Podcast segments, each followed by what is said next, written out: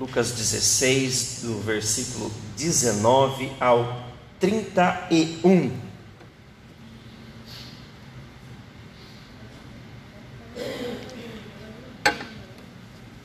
Amém. Glória a Deus.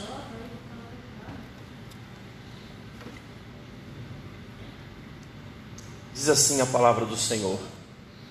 Jesus disse: Havia um homem rico que se vestia de púrpura e linho fino e vivia sempre cercado de luxos. À sua porta ficava um mendigo coberto de feridas chamado Lázaro. Ele ensinava, ou desculpa, ele ansiava comer o que caía da mesa do homem rico. E os cachorros vinham lamber as suas feridas. Por fim, o mendigo morreu e os anjos o levaram para junto de Abraão. O rico também morreu e foi sepultado. E foi para o lugar dos mortos. Ali, em tormento, ele viu Abraão de longe, com Lázaro ao seu lado. O rico gritou: Pai Abraão, tenha compaixão de mim. Mande Lázaro aqui, para que molhe a ponta do dedo em água e refresque a minha língua. Estou em agonia nestas chamas. Abraão, porém, respondeu: Filho, lembre-se de que durante a vida você teve tudo o que queria e Lázaro não teve coisa alguma. Agora, ele está aqui sendo consolado e você está em agonia. Além do mais, há entre nós um grande abismo. Ninguém daqui pode atravessar para o seu lado, e ninguém daí pode atravessar para o nosso. Então o rico disse: Por favor, pai Abraão, pelo menos mande Lázaro à casa de meu pai, pois tenho cinco irmãos e quero avisá-los para que não termine neste lugar de tormento. Moisés e os profetas já os avisaram, respondeu Abraão. Seus irmãos podem ouvir o que eles disseram. Então o rico disse: Não, pai Abraão, mas se alguém dentre os mortos lhes fosse enviado, eles se arrependeriam. Abraão, porém, disse: Se eles não ouvem Moisés e os profetas, não se convencerão, mesmo que alguém ressuscite dos mortos. Amém? Glória a Deus. Aleluia. Esta é mais uma das parábolas que Jesus usou para ensinar algo aos seus discípulos e a todo o povo que o seguia. Este costume, o de ensinar através de parábolas, ela, este costume era algo comum ali. Os rabinos judeus, eles usavam as parábolas costumeiramente nas sinagogas para ensinar o povo. Eram parábolas já meio que conhecidas do povo. Mas Jesus, ele pegava esta, estas parábolas e ele as usava em suas pregações, em seus ensinamentos, colocando uma aplicação simples. Colocava de uma maneira simples e de forma que todos conseguissem entendê-lo, o que ele estava de fato querendo dizer. É interessante que Jesus, ele, a, a palavra de Jesus Cristo, o Evangelho de Cristo, ele tem exatamente este poder. Ele pega coisas que, na maioria das vezes, os seres humanos, eles tentam colocar de uma maneira difícil, de uma maneira pesada, e Jesus pega através do seu evangelho e simplifica. traz uma simplicidade que é possível de nós entendermos e aplicarmos em nossa vida. O problema é que, assim como era na, época de Jesus Cristo, nós até entendemos as parábolas de Jesus, nós entendemos a simplicidade do Evangelho, mas preferimos complicá-lo, pois esta é, ah, é, é, isto é algo que nasce dentro do ser humano. O ser humano sempre está atrás de uma explicação mais mirabulosa, de uma explicação que seja mais pomposa, ao invés de aceitar a simplicidade do Evangelho. E o engraçado, interessante, é que esta parábola da, do mendigo Lázaro e do rico, ela só aparece em Lucas.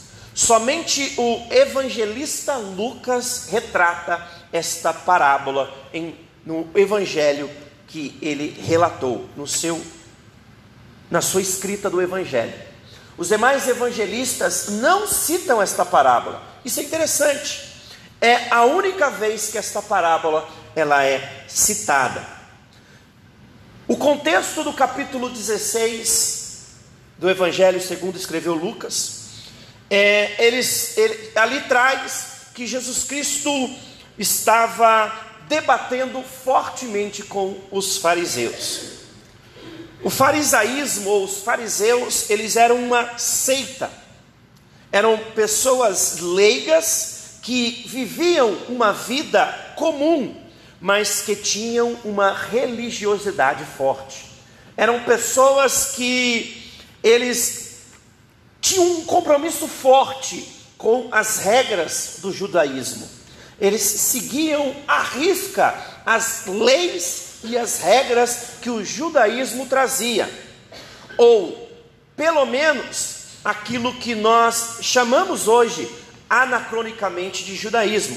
Então, os fariseus eles seguiam à risca. Era uma religiosidade que cumpria aquilo que a lei falava. Ser fariseu na época de Jesus Cristo era algo que dava um certo status. Era legal ser fariseu. Era bonito ser fariseu. Era pomposo ser considerado um fariseu nesta época. Ser fariseu significava alguém que era muito zeloso da religião. E Jesus Cristo está ali, principalmente no capítulo 16, ele está meio que destruindo tudo isso, questionando o farisaísmo, questionando aquelas práticas que os fariseus traziam consigo. E então ele começa a mostrar ali para todos uma certa hipocrisia neste meio religioso do farisaísmo um certo legalismo muito grande. Muito os, os fariseus eles eram muito preocupados em manter as suas tradições, em manter as seguir as regras do que realmente entender o que era a essência da lei de Moisés. Jesus então traz ali a luz todo este cenário e começa a expor estes religiosos à medida em que ele vai mostrando e ensinando, através de parábolas, muitas vezes, a verdadeira essência das leis mosaicas. Para nós entendermos melhor o cenário em que Jesus conta esta parábola, precisamos entender que estes religiosos denominados fariseus, eles eram avarentos, avarentos, pessoas que eram muito ligados a posses, ligadas a dinheiro, ligados à riqueza. Para eles, a riqueza sempre vinha em primeiro lugar. E neste capítulo 16, Jesus vem expondo toda esta situação, toda esta situação. Ali, visto que havia uma grande quantidade destes religiosos presentes, Jesus então vê uma oportunidade de confrontá-los através dos seus ensinamentos. Engraçado que Jesus faz a mesma coisa conosco em nossos dias. Nós costumamos é, dizer no meio pastoral, no meio dos pastores, no meio dos teólogos, que quando o evangelho é um evangelho é, raiz, um evangelho que é pautado na palavra de Deus, ele traz confronto para a sua vida. Jamais você vai ouvir o Evangelho de Jesus Cristo e vai se sentir cômodo com este Evangelho. Agora, quando você escuta um Evangelho água com açúcar, um Evangelho é, raso, um Evangelho que busca atender o ego do ser humano, este ser humano ele vai se sentir confortável na posição em que ele está. Jesus Cristo ele fez essa mesma, esse mesmo confronto com os fariseus ele trouxe à luz toda esta situação que os fariseus viviam, principalmente da avareza. Veja que nos versículos 14 e 15 deste capítulo 16, Jesus vai quebrando esta máscara e esta condição que havia ali no meio dos fariseus. E deixa meio que uma introdução, ou seja, ele dá um início daquilo que seria esta palavra, esta parábola. Ele introduz aquilo que ele mesmo haveria de trazer através de sua parábola. Ali ele diz que aquilo que os homens, ou seja, os fariseus, mais valorizavam diante de Deus era detestável. É isso que diz no versículo 15 do capítulo 16. Ou seja, aquilo que os fariseus eles mais davam importância, aquilo que eles mais valorizavam, que era o seu status, a sua posição social, as suas riquezas, diante de Deus, era desprezível. Deus não dava valor para essas coisas. Então, Jesus ele começa já a trazer à luz aquilo que ele ia ensinar. Então Jesus inicia a história, expondo aqui os dois lados do assunto introdutório da palavra, ou seja, aquilo que a parábola iria dizer. No primeiro momento, Jesus traz o homem rico. A parábola começa falando de uma pessoa rica que tinha roupas muito extravagantes a descrição dos detalhes da roupa dele traz a sensação de que este rico se sentia uma verdadeira realeza. Uma verdadeira realeza. Ele também vivia uma vida de ostentação. Este homem não sabia o que era escassez. Para ele, tudo era abundante e ostentoso. Em outras palavras, este homem rico, ele gostava de ostentar a sua riqueza.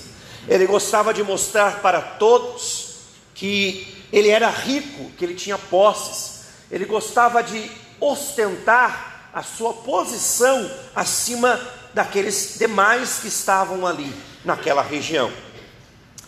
E de outro lado, a parábola traz o homem pobre, ou o homem pobre.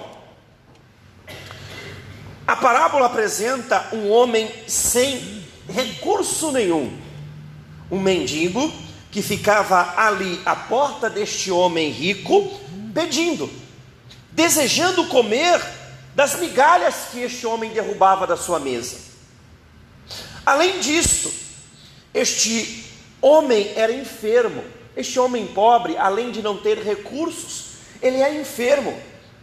A palavra diz que ele era coberto de feridas, um homem sofrido, um homem que a angústia era sua companheira, a tristeza fazia parte do seu cotidiano. Interessante isso.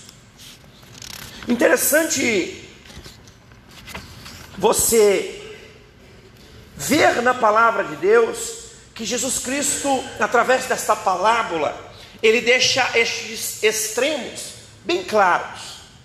Ele faz uma bela de uma distinção. Ele, a, a, a impressão que dá é que intencionalmente Jesus Cristo ele faz questão de trazer ali o quão distante era as duas realidades destes homens. Mas percebam algo aqui comigo. A parábola que Jesus conta, ela não menciona o nome do homem rico. Ou seja, Jesus, ele não menciona qual era o nome deste homem rico que estava ali naquela parábola. Mas o nome do homem mais pobre é mencionado. O mais sofrido, ele é dado um nome: Lázaro. Lázaro era o nome dele. Aliás, se prestarmos atenção na palavra de Deus, veremos que esta é a única parábola no, em todos os evangelhos que cita o nome de alguém. Interessante isso. É a única parábola em que Jesus cita o nome de alguém. E exatamente ele cita o nome de uma pessoa pobre, necessitada, sofrida, angustiada, sem recursos, sem perspectiva nenhuma. E olha só como Jesus trabalha aqui. Pela lógica do pensamento judeu da época, o mais sensato, o mais correto, por assim dizer, seria nomear a pessoa rica. Seria ali naquele meio em que Jesus vivia, você dar honra à pessoa com mais status, com mais recursos, seria o mais sensato. Mas quem recebe o nome na parábola é o inverso, é o pobre. Aqui Jesus já mostra aos fariseus que o que faz o nome de uma pessoa ser conhecida perante Deus não são os padrões humanos. Não é o fato de uma pessoa ser rica, não é o fato da pessoa ter posses que faz esta pessoa ser reconhecida na presença de Deus. no pensamento dos fariseus, Riqueza era um sinal da bênção de Deus sobre sua vida. Ao ponto que a falta dela seria assim como um juízo de Deus sobre o homem. Ou seja, para os fariseus, quanto mais posses, para eles significava que mais você estava sendo abençoado por Deus. Quanto mais dinheiro, quanto mais ostentação para eles, significava que Deus estava abençoando mais a pessoa. E o contrário, quando a pessoa estava mais miserável, quando a pessoa estava sofrendo mais, na visão deles, no entendimento deles, significava que aquela pessoa estava distanciada da presença de Deus, ou era uma pessoa que estava sendo castigada por Deus. Isto é algo similar ao que nós vemos hoje nas teologias triunfalistas que nós temos vivido em nossos dias. Se eu estou rico, Deus está comigo. Se eu estou pobre, Deus me abandonou. Interessante isso. Parece que Jesus Cristo deu um pulinho no ano de 2021, viu o que estava acontecendo aqui, voltou lá para o primeiro século e falou assim: Deixa eu deixar isso aqui escrito, porque este povo vai viver isso lá em 2021. E é o que nós temos vivido.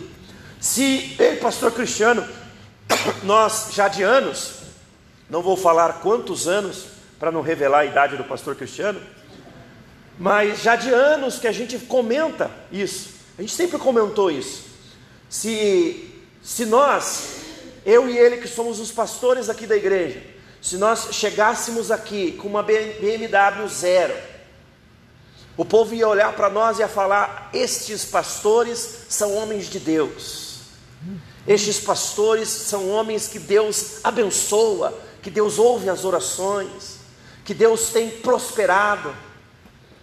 Mas se nós chegamos aqui com o golzinho e o uninho, e encostamos na frente da igreja, é difícil alguém acreditar que Deus está agindo em nossa vida. Isso é resultado da teologia triunfalista, que é uma ramificação da teologia da prosperidade, que nós temos vivenciado. As pessoas acham que riqueza, ostentação, dinheiro é sinônimo da prosperidade de Deus, quando não é, não são.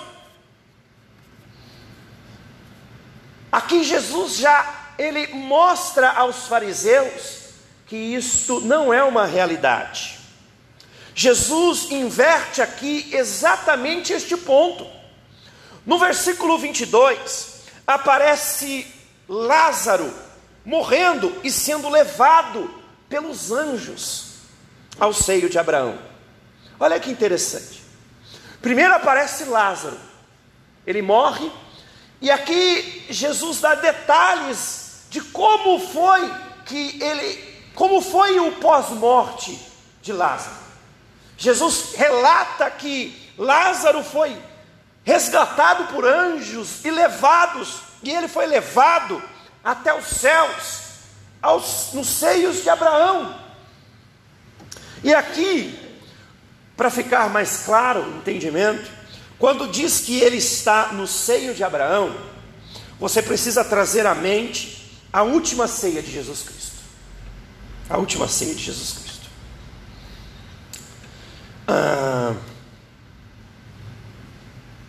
onde ali estavam todos assentados à mesa. E enquanto todos se serviam, enquanto todos se serviam daquele banquete que estava ali posto à mesa, na última ceia, o discípulo amado de Jesus Cristo, o apóstolo João, ele estava encostado nos seios de Jesus, ou estava com a cabeça encostada no peito de Jesus Cristo. Então, quando Jesus Cristo ele fala aqui que Lázaro estava no seio de Abraão, Jesus estava querendo passar a ideia de que Lázaro não somente estava no céu, mas ele estava sentado à mesa de um banquete e ele estava ao lado do, da maior autoridade de Israel, do pai, o patriarca de Israel. Não existiria maior honra para um israelita que ele poder encostar a sua cabeça no peito de Abraão. Então Jesus Cristo está mostrando, ó, este cara que sofreu, este cara que padeceu, este cara que não tinha recurso nenhum, hoje ele está lá num banquete, assentado ao lado de Abraão, e com a cabeça encostado no peito de Abraão, enquanto ele é servido de um banquete. Interessante isso. Muito interessante. Foi isso que Jesus Cristo quis passar aqui: que Lázaro, além de ser levado aos céus por anjos, ainda encontrou um banquete, estava descansando junto de Abraão, o grande pai dos israelitas e dos judeus. Ao passo que o rico também morre. O rico também morre. Mas o engraçado aqui é, é que não há nem muitos detalhes sobre a morte do rico. Morreu e foi sepultado. É isso que Jesus Cristo fala. Ele morreu e foi sepultado estava no mundo dos mortos, meio que deixando subjetivado aqui que não teve a não dando muita importância para a morte do rico. Ou seja, aqui Jesus Cristo já está nos mostrando que Deus valoriza até a morte daquele que serve a Ele com o coração. Mas aquele que renega a Deus, nem na sua morte ele tem muito valor. Nem na sua morte ele tem muito valor. Morreu, foi sepultado, estava no mundo dos mortos, meio que deixando subjetivado que não teve importância a sua morte, mas deixa claro que foi para o destino eterno, o mesmo que Lázaro já desfrutava. No texto original, no versículo 23, o termo original grego da Septuaginta é o Hades. Então, quando fala da morte para o lugar que ele foi, fala do Hades. No Velho Testamento, o Hades, ele não tinha um significado tão pesado. Mas já no Novo Testamento, quando fala do Hades, já está se referindo ao inferno, ao lugar de sofrimento, ao lugar de tormento, ao lugar onde os, onde os mortos, aqueles que morreram sem Deus, eles estão ali sendo atormentados. Um lugar muito ruim. Então chegamos no versículo 24 e vemos o rico já no lugar dos mortos, o Hades, clamando e chamando Abraão de pai. Clamando e chamando Abraão de pai. Isso é interessante. Os fariseus, eles se orgulhavam do fato de ter Abraão como pai deles. Era um orgulho para eles isso. E Jesus mostra aqui que o fato deles dizerem que Abraão era o pai deles, não livraria eles do inferno. Aliás, lá, do, lá no inferno é possível alguém continuar tendo Abraão como pai. Veja, o rico já estava no inferno, diz lá no versículo 24. Ele já estava no inferno. E ele ainda chamava Abraão por pai. Engraçado isso. Nós temos vivido esta mesma realidade em nossos dias. Pois nós temos muitas pessoas, na, no domingo passado, enquanto eu estava aqui pregando, eu falei sobre isso. Nós estamos numa época em que muitas pessoas saem por aí dizendo que são cristãs, tendo Cristo como profissão de fé, ou cristianismo como profissão da sua fé entre aspas.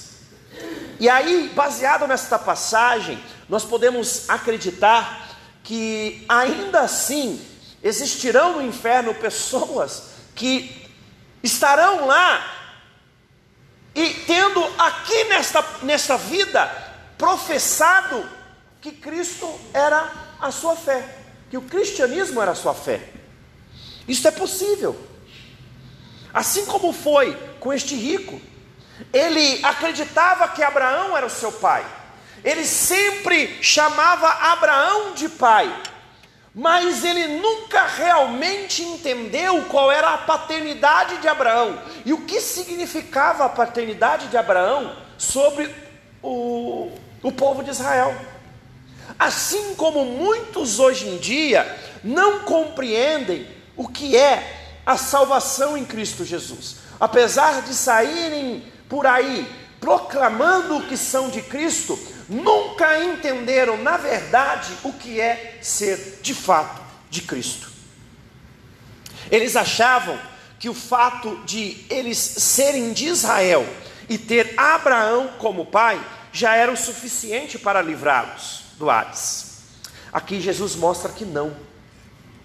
Estava ali um filho de Abraão no Hades. Como eu falei, também, infelizmente, existirão no Hades muitas pessoas, muitas pessoas que terão professado Cristo como o seu Salvador, mas ainda assim estarão ali sofrendo por nunca terem entendido o que de fato era ter Cristo como seu Salvador. As pessoas não estão arrependidas no inferno. Este é um outro ensinamento que Jesus Cristo está trazendo aqui nesta passagem. No inferno não há espaço para arrependimento, pois é o Espírito Santo quem leva o homem ao arrependimento. Perceba que este homem, o rico, ele estava no inferno, já estava no inferno, e ainda assim ele não havia convertido o seu coração. Perceba em suas palavras que a, A arrogância ainda fazia parte dele. A soberba ainda estava em seu coração, pois ele fala para Abraão mandar. Ele fala: manda que Lázaro venha aqui, molhe a, a mão na água para aliviar a minha boca. Então ele, ele quer dar uma ordem, mesmo estando no inferno. Isso é importante frisar, porque existe muitas pessoas que acreditam que no inferno as pessoas estarão lá clamando e rogando pelo perdão de Jesus Cristo, como que se já estivessem se arrependido. Isso não é uma verdade. Não é uma verdade, porque quem convence o homem do arrependimento, quem leva o homem ao arrependimento é o Espírito Santo. E se, enquanto aqui na terra, com a presença do Espírito Santo, elas não se arrependeram, no inferno não haverá espaço para isso. Então, muitas pessoas que, que morreram sem Cristo hoje estão no inferno, ainda conscientes do seu pecado, mas não estão arrependidas. No versículo 25, Abraão fala: é, Filho, lembre-se de que durante a vida você teve tudo o que queria e Lázaro não teve coisa alguma.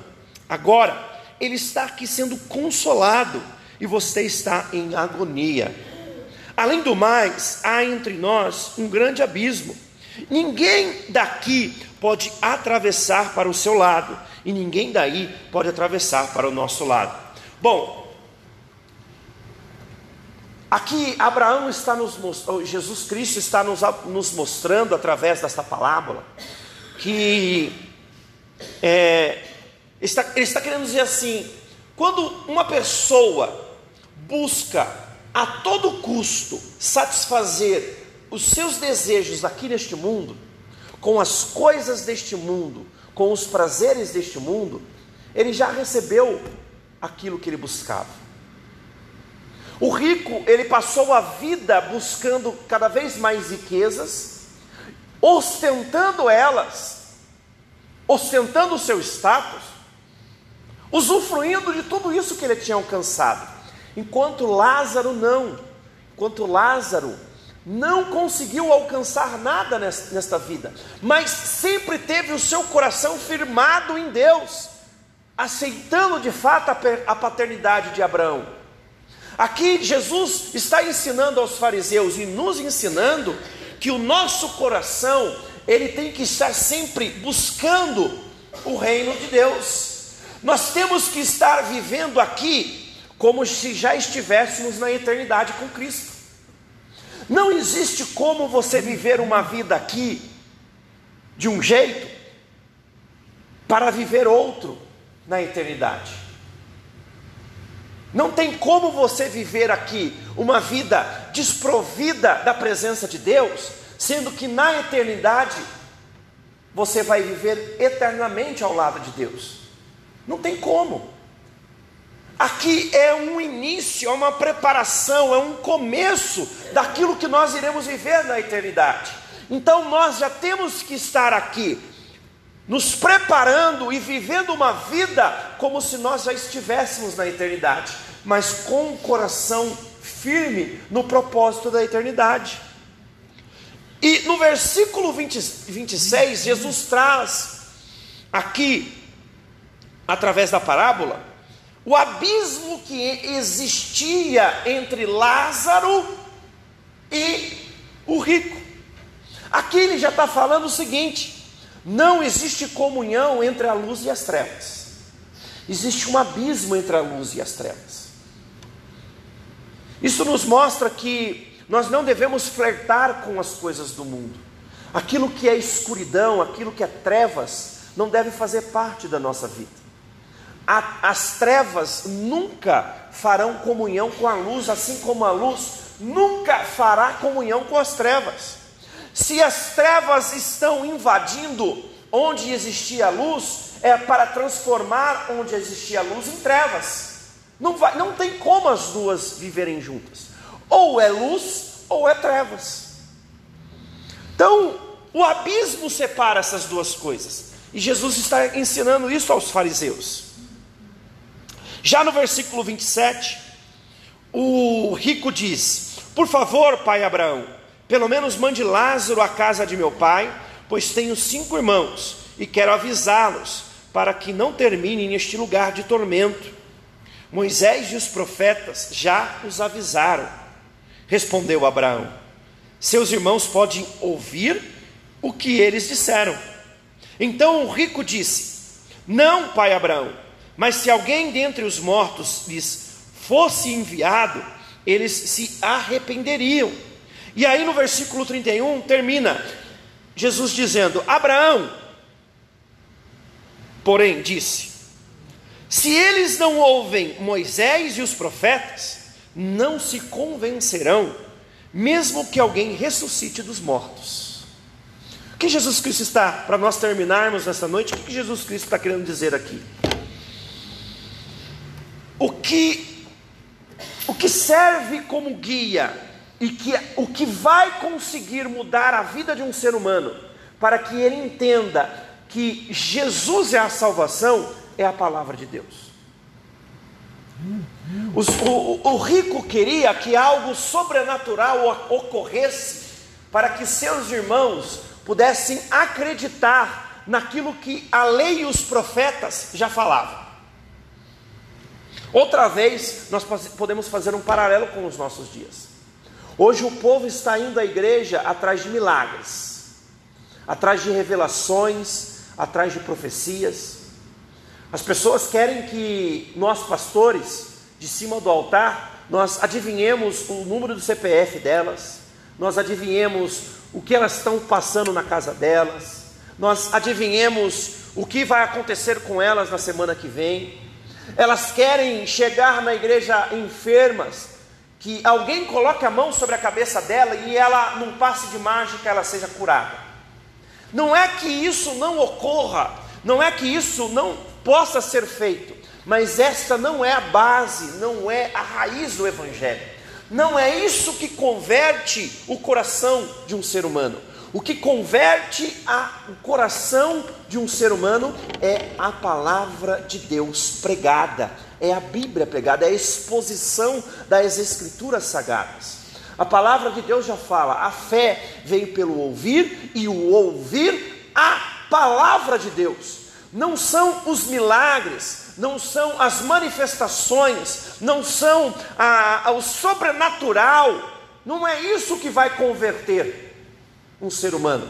O que vai converter o ser humano é a palavra, é a escritura sagrada. Então Jesus Cristo já está falando ali, não só para os fariseus, mas para todos aqueles que estavam ao seu redor, também deixando como ensinamento para nós: vamos firmar a nossa fé na palavra de Deus. A base do nosso cristianismo tem que ser a palavra de Deus, o Evangelho de Jesus Cristo. Nós não podemos nos firmar nas, nos acontecimentos sobrenaturais, nos milagres, em manifestações isoladas. Nós temos que nos firmar naquilo que as Escrituras de Cristo, as Escrituras de Deus nos revelam aquilo que a palavra de Deus fala a respeito de Cristo, esta é a verdade que tem que estar dentro do nosso coração.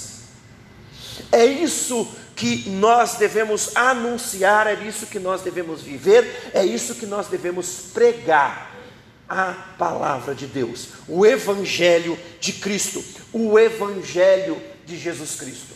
Independente, engraçado que aqui também Jesus traz, por outro lado, ele traz aqui algo muito interessante. Nos céus, não importa se você aqui na terra teve uma vida abastada, uma vida próspera, uma vida cheia de riquezas, ou se você aqui padeceu, sofreu, se você teve uma, uma vida de lutas aqui nesta terra. O importante é você estar com o seu coração firmado em Deus. Veja que na parábola, Abraão e Lázaro estavam na mesma mesa, desfrutando do céu. Abraão, o homem mais rico da sua época, um dos mais ricos da sua época. Lázaro, um dos mais pobres da sua época. No entanto, os dois, tanto um quanto o outro, estavam assentados à mesa, recebendo um banquete nos céus. Então não interessa qual é a sua posição social. Não interessa se hoje você tem dinheiro ou se você não tem dinheiro. Não interessa se você tem saúde hoje ou se você está enfrentando alguma enfermidade. Se você estiver com o seu coração firmado em Deus, o céu é uma realidade na sua vida. Desfrutar da eternidade em Cristo é uma certeza que estará sempre no seu coração. Pois se você estiver firmado na palavra de Deus, tenha certeza de que você também um dia estará sentado nesta mesa, sendo servido deste banquete, em nome do Senhor Jesus Cristo. Amém? Glória a Deus.